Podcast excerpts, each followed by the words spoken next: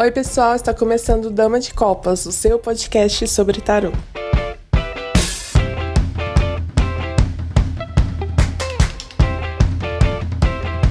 Oi, pessoal, estamos aqui mais um episódio do Dama de Copas. Eu sou a Thaís Camargo. Eu sou a Débora Nascimento. Eu sou o Emanuel J. Santos. Eu sou o Júlio Soares. E eu sou a Kelma Maziero.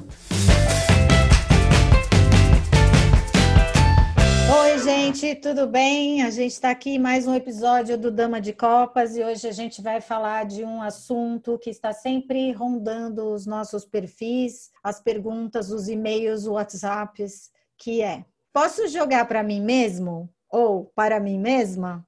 E aí, gente, posso jogar para mim mesma? Eu tenho uma visão Ai, às vezes eu vou explicar e eu acho que até fica um pouco confuso. Porque eu acho assim, ah, você pode jogar né, para si mesmo? Pode. Mas eu acredito que tem questões, quando são mais complexas ou que mexem muito com você, né, com o seu emocional, ah, que às vezes é melhor ter a visão de uma outra pessoa. Né? Porque às vezes a gente tá tão assim com a cabeça em alguma situação, um problema, que a gente não consegue ter clareza nem para interpretar o tarô. Então a gente precisa separar essas questões. Posso jogar para mim mesmo? Pode e deve, né? Até para questão de treino, de estudo, de prática. É, mas aí ah, é algo que mexe muito comigo, eu acho que é algo que eu estou muito ansioso. Então, nesse caso, eu acho melhor procurar alguém para ter uma outra visão. E não é porque a gente é tarólogo que a gente ai, eu sou tarólogo, vou procurar outra pessoa para ler para mim, né? Que, que tarólogo que eu sou. Não, gente, não, não, não precisa ter essa visão, né? Até profissionais mesmo, psicólogos, médicos, não se atendem, né? Se automedicam, nem fazem autoterapia, né? Eles procuram outro profissional para ter um auxílio ali. Então, a gente pode e deve né, é, buscar esse auxílio mas também não precisa abrir mão. Ai, não posso porque ah, eu vou influenciar as cartas que vão sair. Eu acho que muita gente pensa isso, né? Eu recebo muito essa dúvida. E assim, eu não, não acredito que a gente influencia nas cartas que vão sair, mas a gente pode influenciar na forma como a gente interpreta e vê o jogo, dependendo da forma como a gente está emocionalmente. Por isso que eu falo, tira para você mesmo, tira as questões cotidianas para você praticar, estudar, mas aí ah, é algo que está pegando, então procura outra pessoa, né? Eu penso assim. Eu também. Eu acho que pode jogar para si, deve jogar para si, Acho que é um exercício não só válido, como necessário, para a gente praticar imparcialidade, para a gente sentir na pele. É aquela coisa até eu, que eu relaciono com Kiron, né? O mito de Kiron, não é? Que assim é importante a gente sentir na pele aquele medinho, aquela coisa de vou embaralhar para mim para ver o que vai sair, ai Jesus Cristo. Até isso é importante para a gente retomar uma, um, um, lugar de mais humildade, né? um lugar de mais consciência, de compaixão, porque assim também a gente fica mais esperto em como falar com o outro e como falar do outro. Então, acho importantíssimo jogar para si. Agora, Thaís, você falou um negócio muito bacana que, meu, é, é, ouvindo você falar, eu pensei, puxa vida, isso é verdade, faz muito sentido, e é uma coisa que eu não tinha pensado.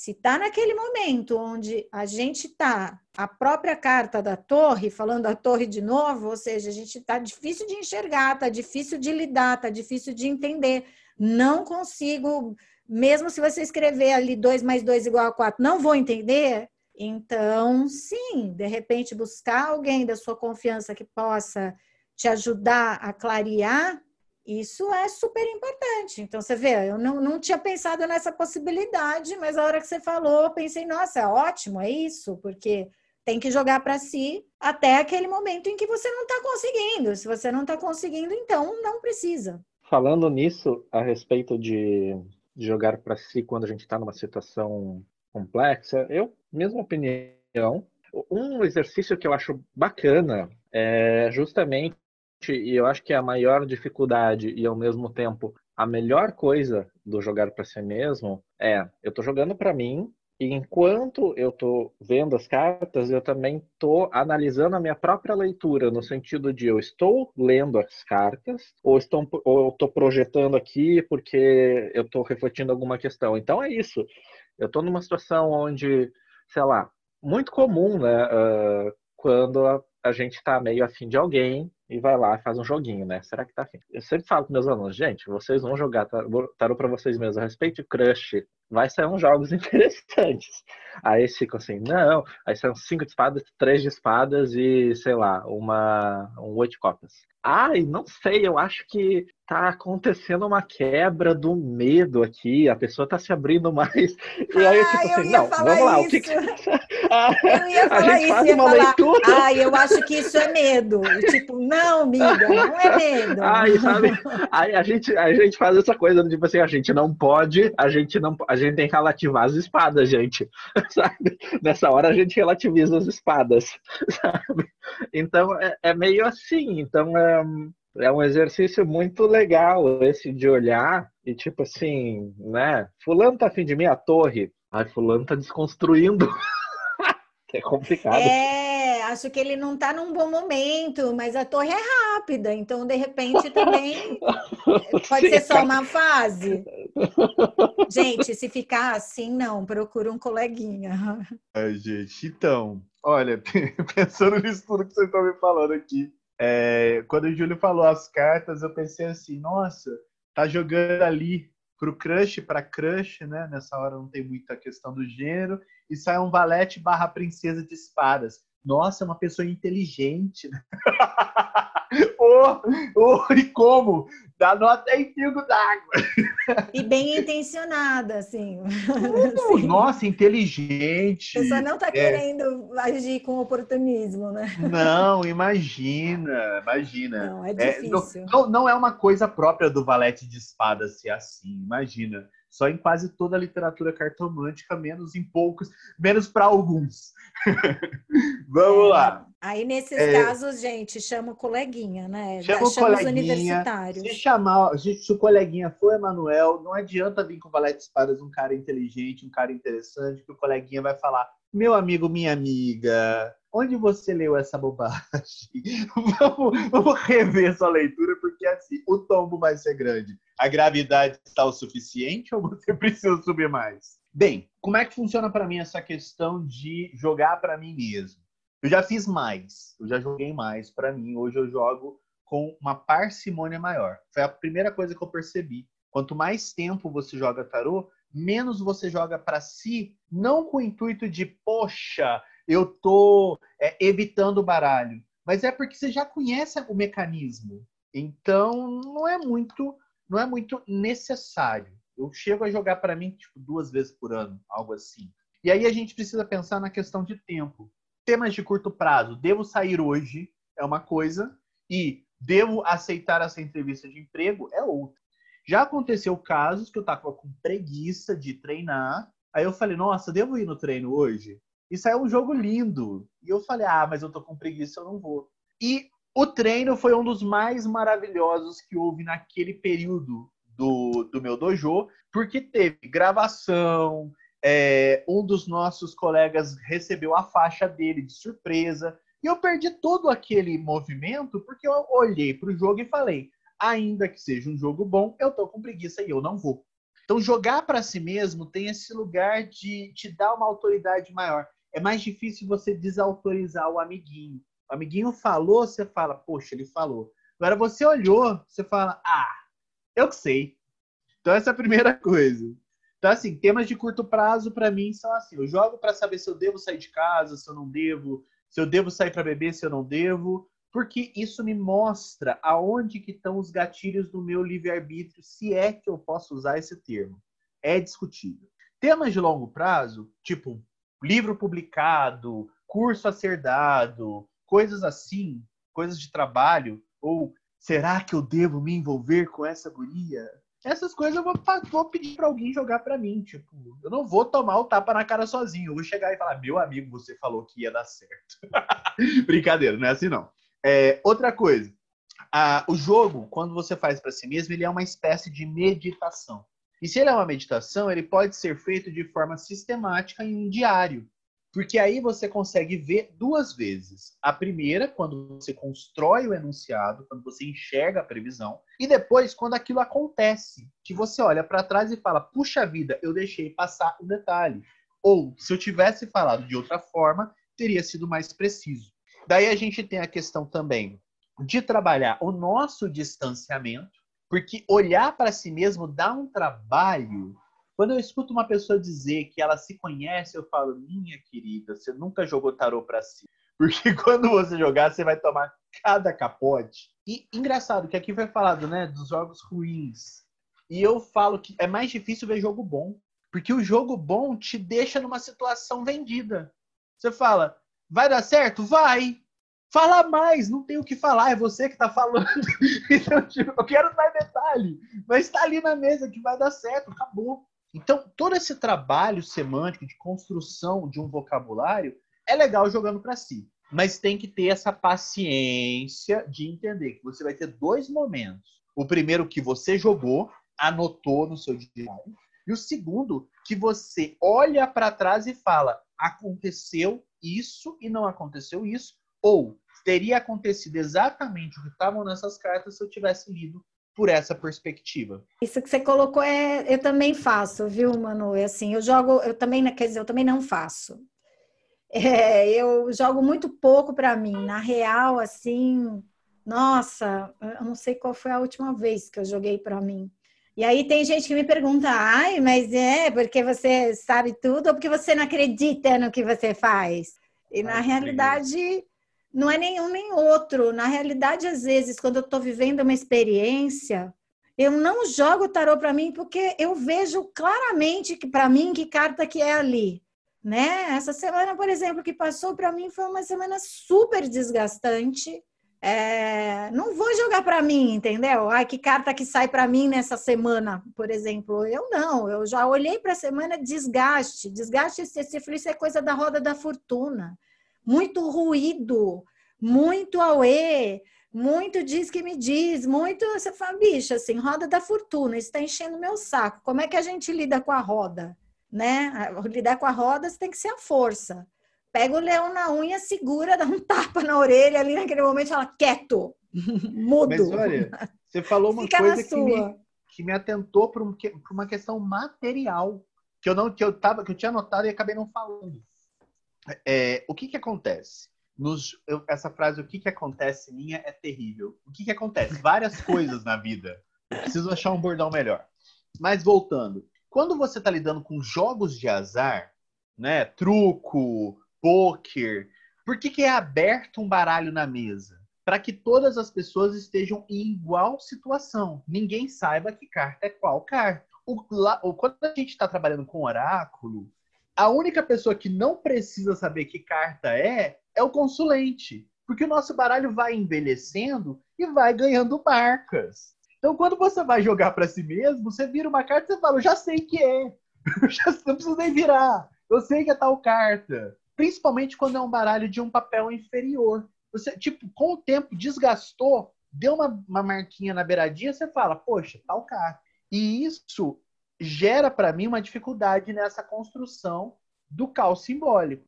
Porque se eu embaralho já sabendo o que vai sair, complicou. Por isso que eu uso, eu uso é, baralhos novos para jogar para mim. Para eu ter o direito a não saber.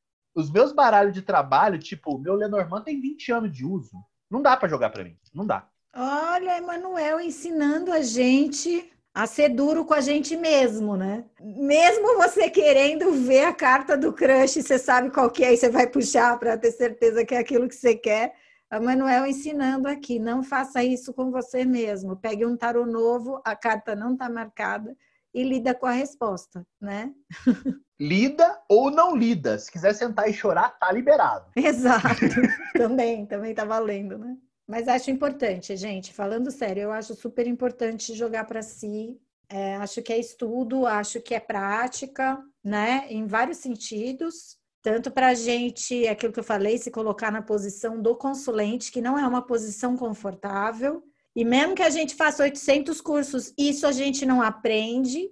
né? A gente vai ter que praticar muito e vai ter que ter experiência até a gente entender que a pessoa que está na nossa frente está fragilizada, está vulnerável e que é importante a gente ser responsável ali na hora de lidar com as coisas, bem como aquele momento em que a confusão está tamanha que é melhor ou não jogar. Eu essa semana fiz isso, por exemplo. Eu falei, nossa, eu até jogaria uma carta para ver o que, que aconteceu, o que está acontecendo, mas virei e falei, gente, não precisa, eu já sei que carta que é. Isso aqui é roda da fortuna, infernal. Por que, que eu vou ficar dando confiança para, sabe, para essa ruminação toda? E acho que isso, com o passar do tempo, ajuda a gente até, sabe? A experimentar algumas cartas. Porque às vezes você também entende a posição do outro. Você sabe que vai ser difícil sair uma roda da fortuna na vida do outro, você fala, nossa, eu sei tão bem o que você está passando. Né? Eu, nos meus anos 80, 90, era a carta da lua em pessoa, emocionalmente falando. Quando sai lua em jogo meu, eu falo, miga, te entendo super, tamo junta, é difícil, vamos falar sobre a lua. E eu acho que isso, putz, ajuda muito a experiência, você ter passado por aquilo e falado, não, passei, já não passo mais, sei como é, acho importante você estar tá vivendo isso. Você dá um outro olhar para a visão oracular, né? Porque isso, inclusive, vale dizer, né? A gente vai buscar o oráculo quando a gente não tem a resposta. Sim, então... e a questão do tempo também, né? Sim, Porque você acabou de jogar também. e você vai, você vai ter claramente a sensação do tipo, tá, vai acontecer quando? E não adianta correr, porque você fez o jogo. Você vai ter que aceitar a narrativa se construir, e na medida que ela se constrói, você começa a perceber a diferença de tempo de uma justiça para um julgamento, de um mago para um sol. Perfeito. Porque é fácil falar de tempo de temperança para mago ou de enforcado para sol. Mas qual é a diferença de tempo de um sol para um mago? Qual é a diferença de tempo de uma sacerdotisa para um enforcado? Sacerdotisa gente... pro pendurado, né? Assim, Isso. pendurado. É, é, é... é, difícil superar o enforcado, Kelma. Tô, não, é difícil eu, porque ele tem o tempo dele, mas você não, sabe não isso, superar a, a palavra enforcado. você falou pendurado, eu falei, é, pendurado, mas enforcado cresceu Ah, comigo, você diz, né? ah, olha, e aí tem toda uma questão, né? Porque ou é pendurado, ou é enforcado, ou é de... tem gente que fala que não é nenhum dos dois, que é dependurado. Ai, Ai gente. Falar assim, enforcado, Júlio sente. É a carta 12, Jesus Cristo. A gente sabe a encrenca que é isso, é, né? É, assim, a angústia eu... da palavra enforcado. Não, a gente coloca... começa a falar da história da Itália. A gente começa a falar de apostolado. Pronto. Resolvido. Nossa, então, outro dia me falaram apostolado, eu falei, o que, que é esse, gente? Assim, e aí, é, enfim, tirando essa questão, porque, enfim, né, chame como preferir, é uma coisa mesmo, acho que de, de cada um no seu cada um. Outro dia, um, um, um, professor meu falou uma coisa que eu adorei, que é assim: tem o tempo de Cronos e tem o tempo de Kairos, né? Então, um é o tempo cronológico, o outro é o tempo certo. E, nossa, isso dá um outro episódio, mas eu acho nossa. importante esse entendimento, né? Isso dá outro episódio, mas isso é a chave, assim, nossa. Já tô aqui, já tô aqui tanto assim, para a questão tipo, da temperança. Uau! Não, é porque assim, é exatamente a sensação que eu tenho quando eu olho para os meus diários e falo: "Ai, gente, puxa vida, era para ter acontecido nessa data". E aí vem aquela vozinha interna, né? Se eu fosse mulher, eu ia citar 50 tons de cinza, a minha deusa interior, mas como eu não sou, eu não posso usar essa citação tão poderosa. É... essa voz interna, né? O meu daimon olha para mim e fala: querido, aprende. Tá vendo? Você calculou, você fez toda a matemática do negócio e aparentemente no mês ia dar certo. Não deu, ou deu antes. O que você deixou passar? Qual foi a pergunta que você não fez? Qual foi a leitura que foi feita de forma um pouquinho mais rasa do que deveria? Pô, tô crescendo. Porque quando eu for aplicar. Claro, claro, isso é aprendizado. Isso é experiência. Vou estar muito mais violento na, no. Porque a previsão de tempo, é, é, ela é uma coisa tão sofisticada e tão exigida que você tem a escolha fácil, quer dizer, não faço isso, Ou você tem a escolha difícil, que é quebrar a cara 20 vezes e dizer, tá, olha, eu não tenho certeza, mas pelo que eu tô vendo aqui, pode acontecer até a data tal e aceitar a pessoa falar, olha, você errou o tempo, mas você acertou a previsão. Então, né? Mas é muito louco, porque assim, abordei isso recentemente no, no meu Instagram, né? A questão da temporalidade. Não necessariamente falar de tempo é falar de previsão, né? E, e a gente aprende isso com justamente o passar do tempo. Quando você vê que você pode falar do tempo do jogo, você pode falar do tempo de uma carta, de um pendurado que é totalmente diferente de um eremita, por exemplo, né? Porque assim, ai, mas o eremita, nossa, gente, eu escuto isso com tanta frequência, não sei vocês, mas o eremita realiza ou o eremita não realiza? Você fala, então, aí entra o tempo. Quanto de tempo você tem para doar para essa situação? Porque se você Vem não tiver cá, meu tempo... amor, você já escreveu um TCC? Exato, porque, mas olha, você entrou num ponto super interessante é o processo de, é, de enfrentar a situação, né? O processo de enfrentamento, que hoje em dia para a gente é um troço super difícil de lidar, mas é um processo de enfrentamento que envolve algum sofrimento. Não é um sofrimento de se cortar os pulsos, mas é o quanto você dá conta, porque tem gente que não entrega o TCC e não se forma, porque esse eremita não foi possível ser superado. Porque é o momento que você está, é, o, é o, o estágio de vida que você está lidando, né?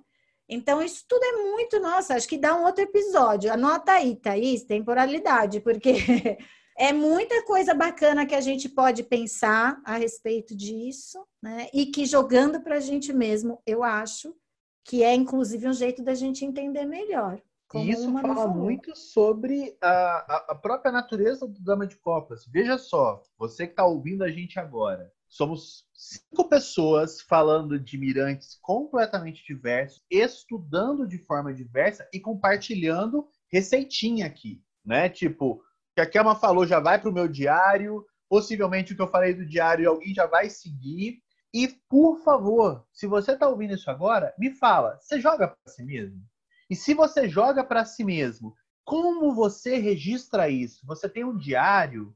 Você tira foto e guarda no celular? Você grava um áudio e manda para sua amiga? Como você faz para perceber a diferença entre o momento do jogo e o momento da concretização da previsão? Exatamente. E aí é muito louco porque a gente trocando aqui, a gente percebe, né?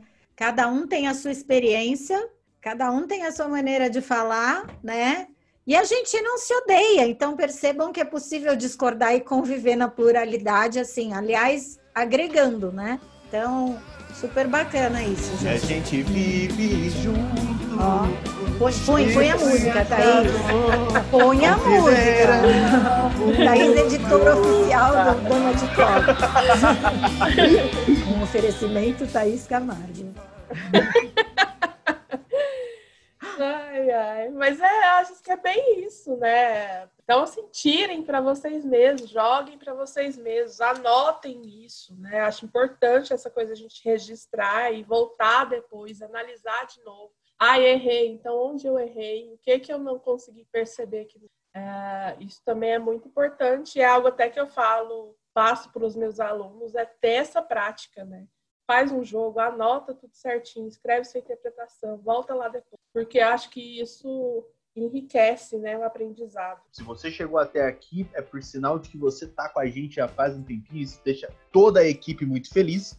Não deixe de mandar suas impressões para o nosso e-mail. Thaís, qual é o nosso e-mail? Dama de Copas podcast@gmail.com ou mesmo para o nosso inbox do Instagram. Thaís, qual é o nosso Instagram? arroba dama.decopas. Então é isso, gente. É, isso. é... é o bom e velho, é nós. É, é nós, feroz. E... Por favor, gente, eu, eu acho super importante, porque cada e-mail que a gente recebe é um brainstorm de uma semana para produzir um conteúdo que responda com respeito, competência, é, sensibilidade, delicadeza e precisão. Então, Quanto mais vocês perguntam, mais a gente se afina. Mas Não mandando picuinha e não mandando fofoca. De resto, a gente está super disponível a estudar, preparar, né? E se dedicar aí para as questões Mandar que vocês vocês podem. Se a gente vai responder, é um universo. É, exato, é um universo bem distante dessa realidade. Tudo pode, nem tudo convém ao Dama de Copa. Perfeito.